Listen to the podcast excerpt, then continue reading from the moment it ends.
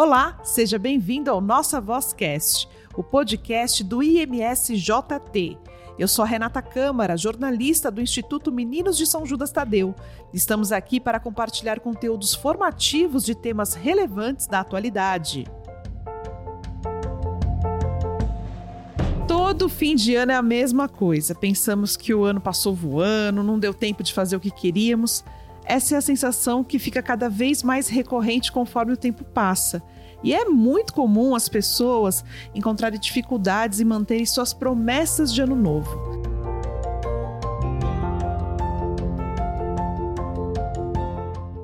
A gente está começando o ano e já vem muitas promessas por aí.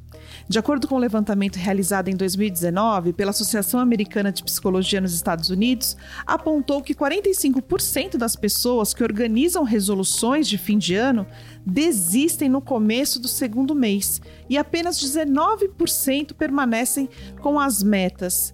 Será que a psicologia pode nos ajudar?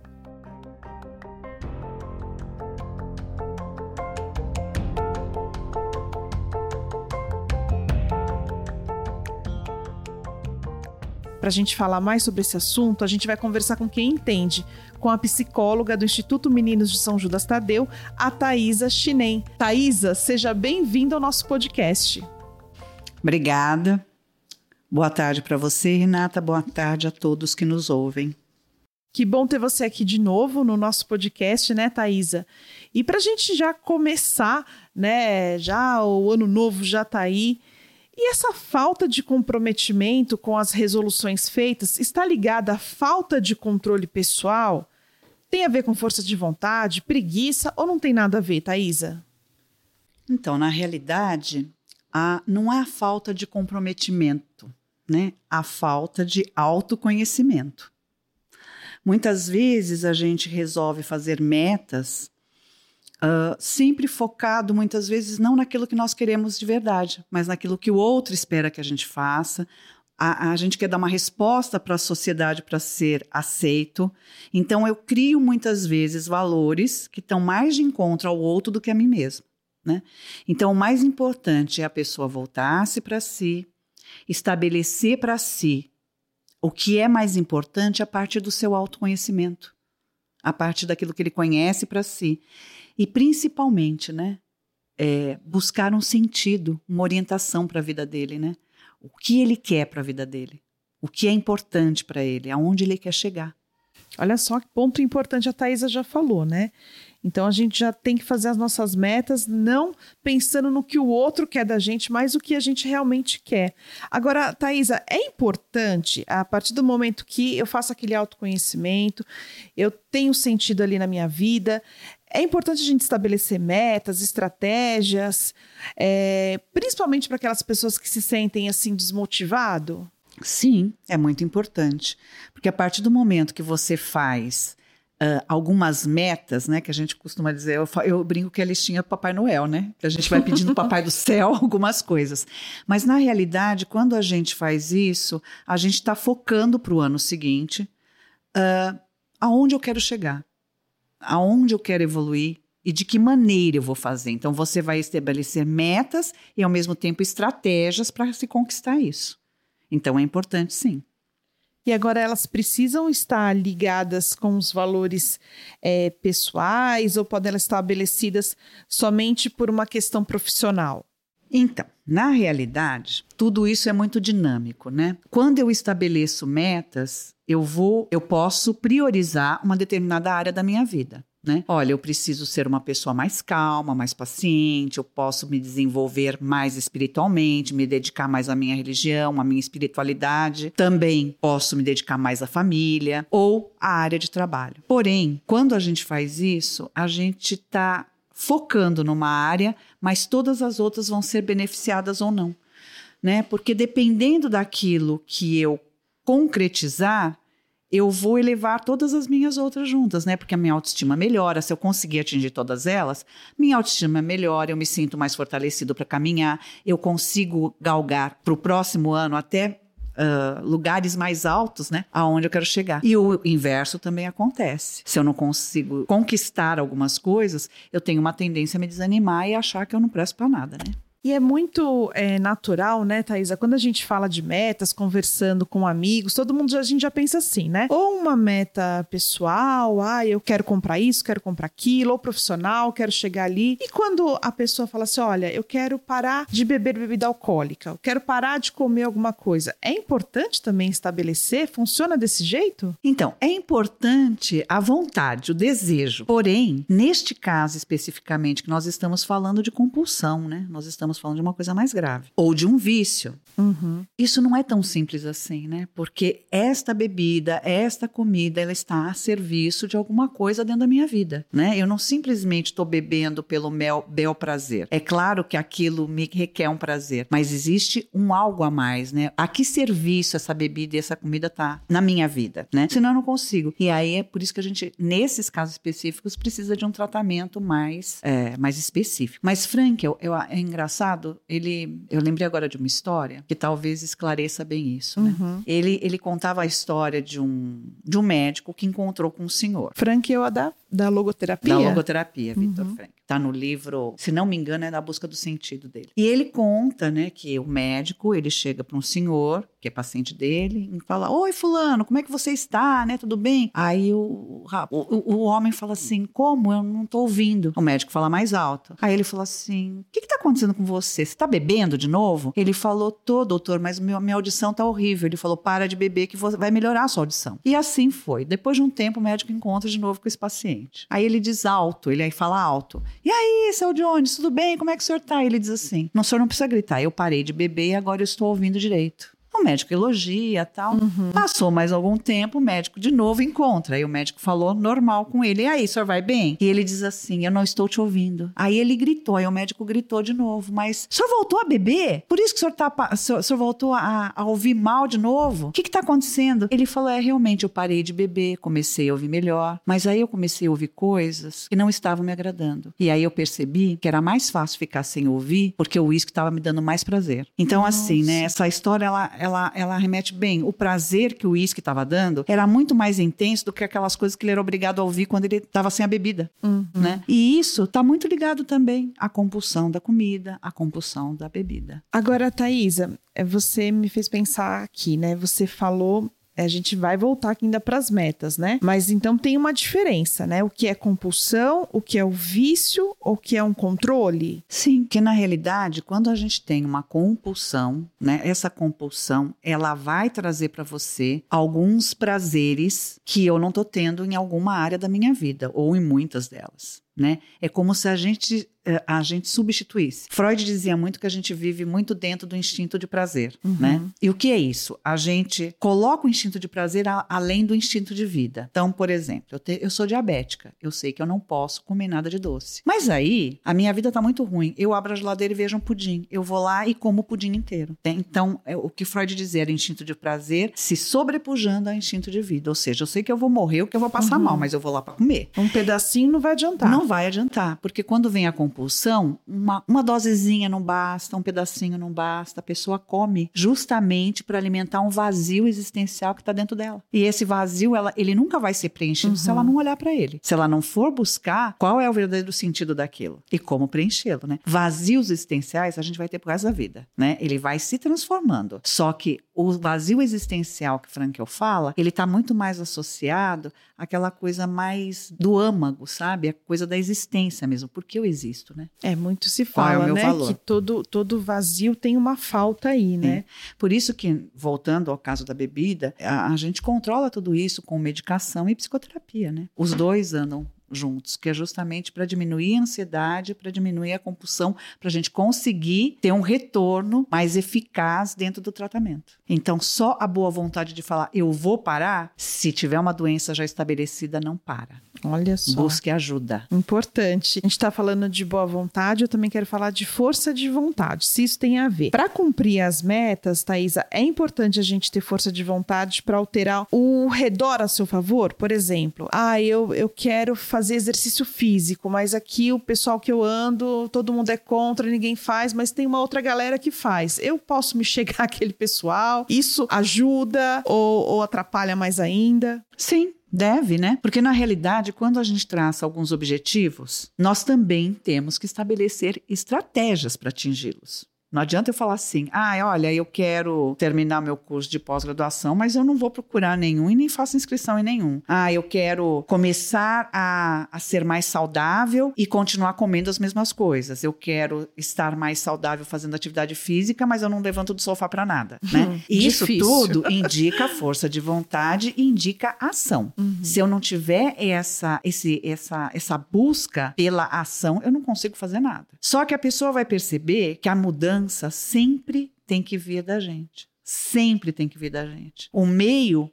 ele pode favorecer muitas coisas. Porém, se eu não buscar e eu não tiver essa força de vontade, essa busca pela ação, eu não mudo nada. Então sempre vai partir da gente. Sempre. É sempre da pessoa interior para fora. É, então tá na nossa mão aí, né? Thaisa, e aquelas pessoas que preparam várias estratégias caso a primeira dê errado? Por exemplo, olha, eu vou eu vou, por esse, vou fazer uma pós-graduação aqui. Ah, não deu certo. Se não der certo, né, já vai no si, né? Aí então eu faço um outro curso, né?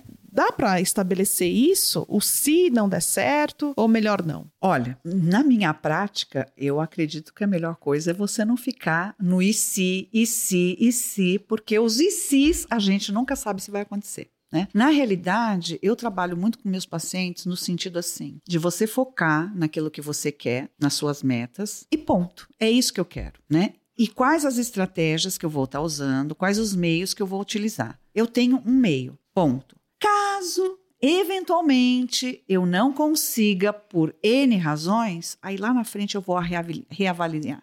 Eu vou flexibilizar, reavaliar e retomar, entendeu? Da onde eu estava, para retomar aquilo que eu quero.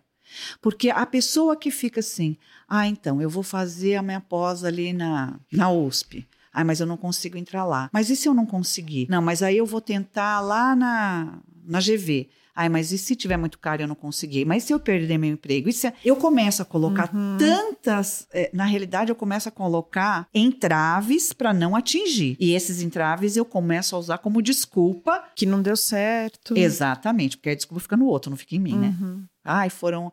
É, eu costumo. É engraçado que o pessoal fala assim: não, o universo não conspirou a favor, né? Deus não queria que isso acontecesse. Eu ouço muito. Não, Deus não queria que fosse, mas coitado de Deus, né?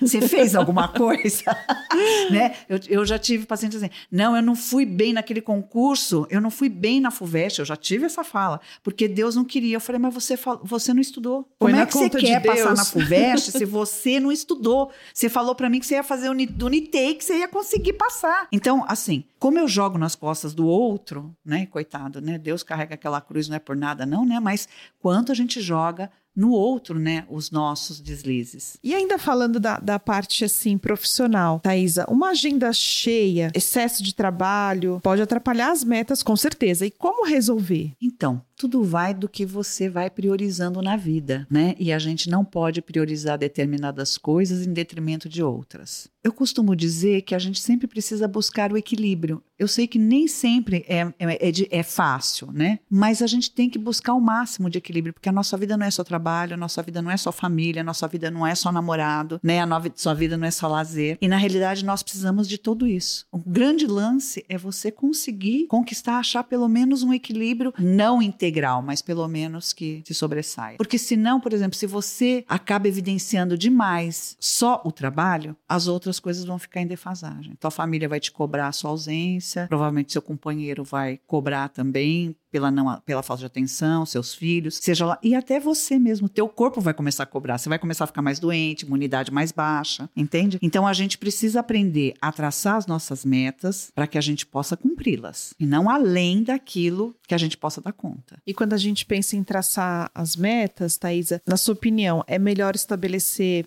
prazos pequenos ou longos? Ou vai depender? Aí depende da meta de cada um. Uhum. Eu costumo dizer assim: prazo de um ano, né? Porque se a gente está falando de ano novo, de início de ano, isso remete sempre a uma reciclagem, né? Um novo ciclo que se inicia, né? E a gente sempre sabe que no final do ano a gente tem sempre aquela sensação de fechamento das coisas. É. Né? Então eu digo assim, uh, às vezes você, a meta que você quer atingir, aquilo que você quer atingir, é rápido, né? E simultaneamente vem outros, porque quando você, você pode perceber, Renata, que quando a gente termina de fechar um projeto, a gente já logo tá na cabeça com tantos outros, seja na Verdade. vida pessoal, seja no trabalho, seja na saúde. A gente está sempre se programando para fazer coisas novas, porque isso faz parte do ser humano, né? O ser humano ele está sempre em busca de algo novo. É isso que nos diferencia dos animais, né? O animal ele não, ele não tem essa consciência. Thaisa, agora me conta uma coisa. Se isso ajuda ou atrapalha também. Quando a gente começa a imaginar na nossa cabeça, ah, eu vou eu vou juntar dinheiro porque eu quero comprar aquele carro. Aí você se imagina naquele carro, ou então na casa, você se imagina naquela casa, ou você tem como é, um sonho, ah, eu vou me casar e você vai imaginando tudo. Ah, essa imaginação, para nossa mente, ela é saudável ou se não acontecer, ela pode trazer sofrimentos maiores? Renata, eu costumo trabalhar dentro dessa linha, sabe? A PNL, ela contribui muito, que é a programação neurolinguística, né? Ali ela diz muito que a nossa mente, ela consegue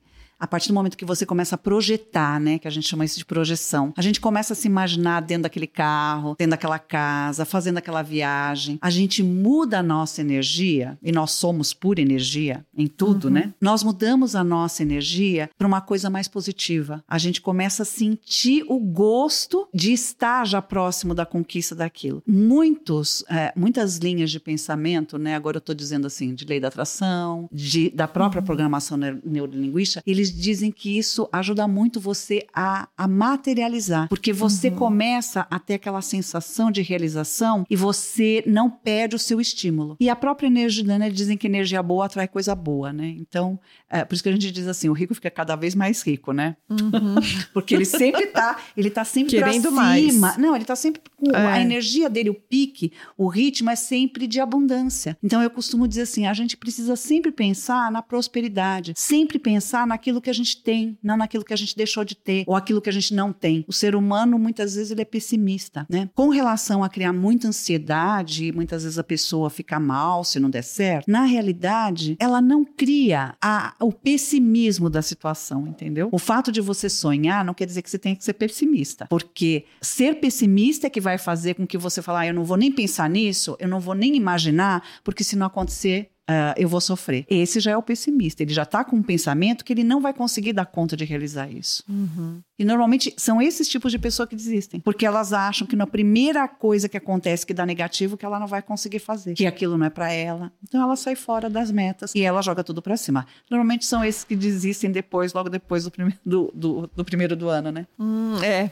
dessa pesquisa que a gente falou no, no Sim, começo aqui exatamente. da entrevista. Agora, como não se culpar de, de forma assim excessiva, né? A gente não tá falando daquela pessoa que ficou sentada no sofá esperando as coisas acontecerem, né? Já tô falando daquelas aquelas pessoas que foram atrás, mas não, não deu. Né? Não rolou, como a gente diz aí. Como a gente ter compaixão, assim, é, consigo mesmo, assim, é mais difícil? Então, isso varia de pessoa para pessoa. É. E depende... Porque eu vejo que as pessoas, assim, com o outro já são, ah, mas você vai conseguir na próxima. Mas às vezes, quando é com a gente, dá aquela impressão que a pessoa se cobra mais, né? Sim, porque se você coloca uma meta e você não consegue realizá-la, seja lá por que motivo for, se for por sua culpa, porque você poderia ter se estimulado mais ou ter tentado um pouco mais, né? Tem gente que morre na praia, né? Uhum. Que vai tentando, tentando, tentando e fala, ah, eu não vou dar conta disso e sai fora e, e a coisa tava ali para acontecer. Mas se eu tentei de tudo, eu fiz de tudo e não consegui, talvez seja uma hora de reavaliar se isso que você tá querendo realmente é para tua vida. Vamos supor,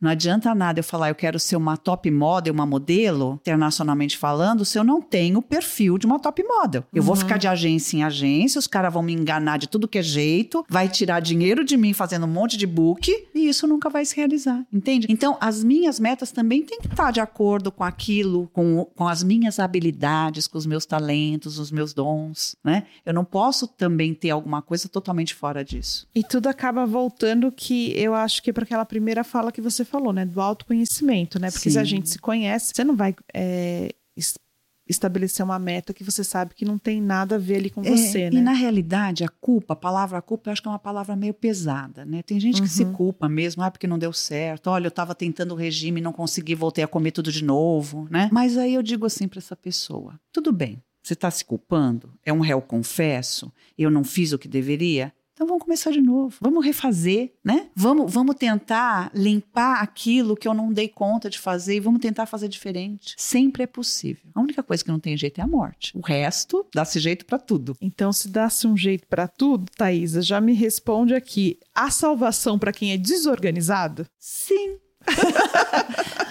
Então, aí que a gente diz assim, né? O, o, desorganizado é desorganizado do ponto de vista de quem? Verdade, né? né? Então, porque até o desorganizado, ele tem uma ele organização tem, própria. É.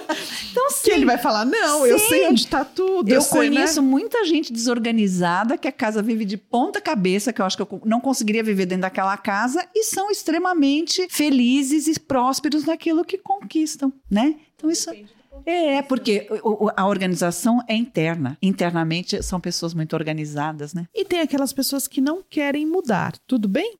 Tudo. né?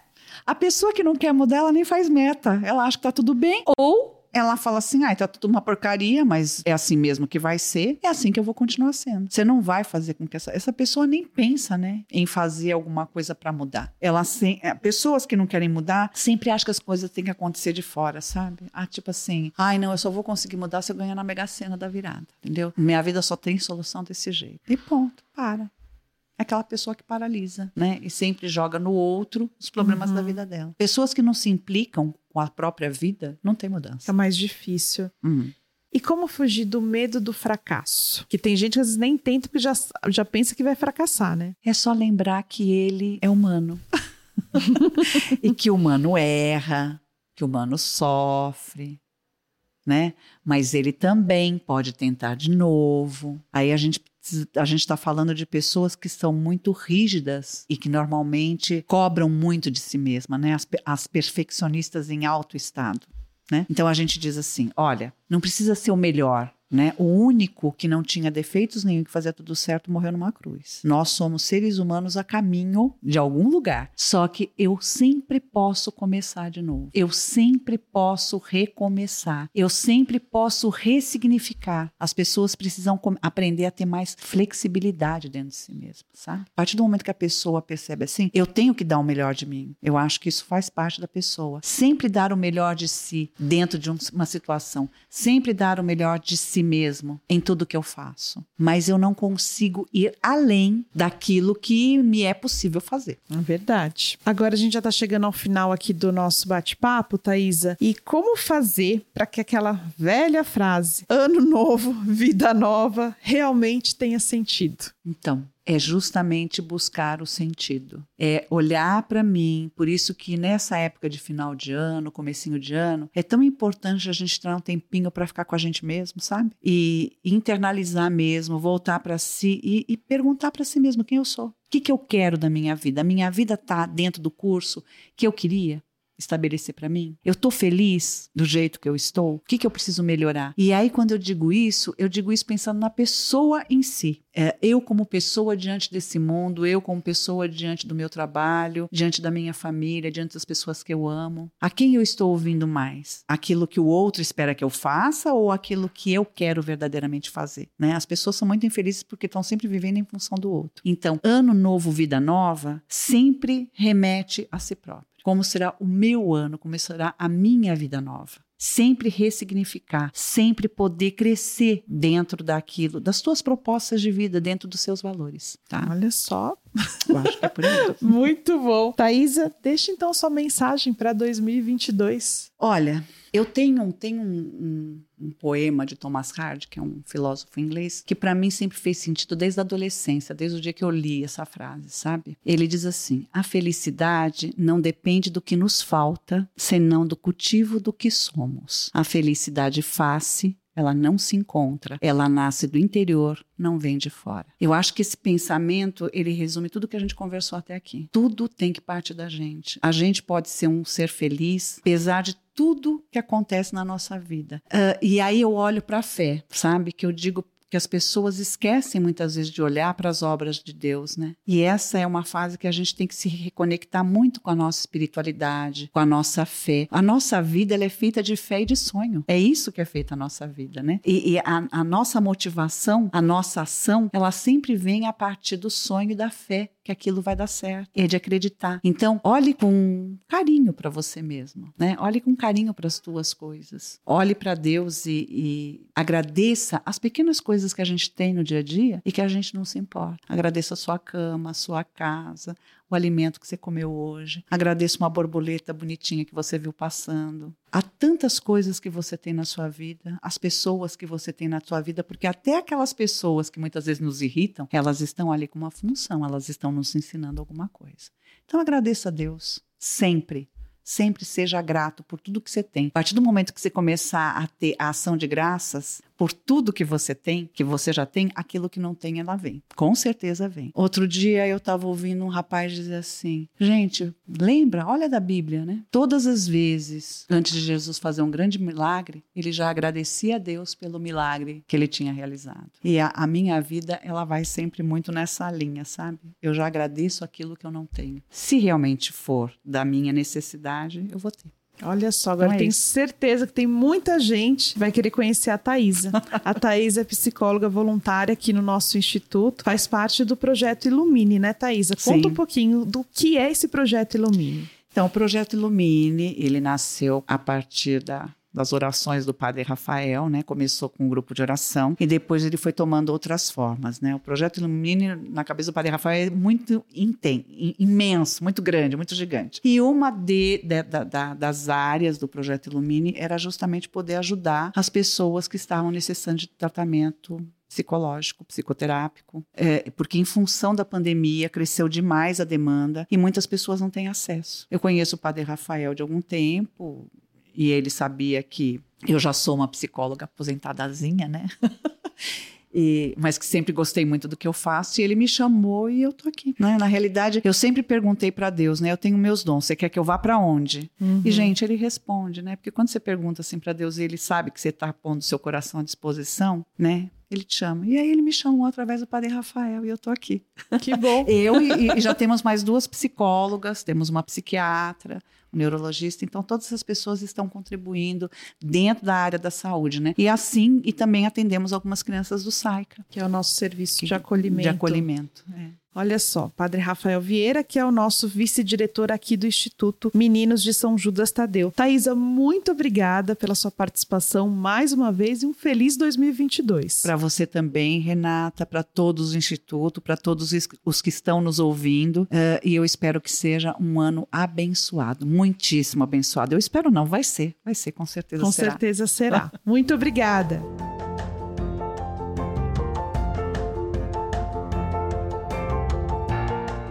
Você conhece o Instituto Meninos de São Judas Tadeu? É uma obra sem fins lucrativos. O Instituto atende cerca de 2 mil crianças e adolescentes em suas 11 unidades. Sua generosidade mantém a nossa missão e realiza o sonho de nossas crianças e adolescentes. Faça parte desta família. Doe através do nosso site imsjt.org.br. Amar é a nossa missão.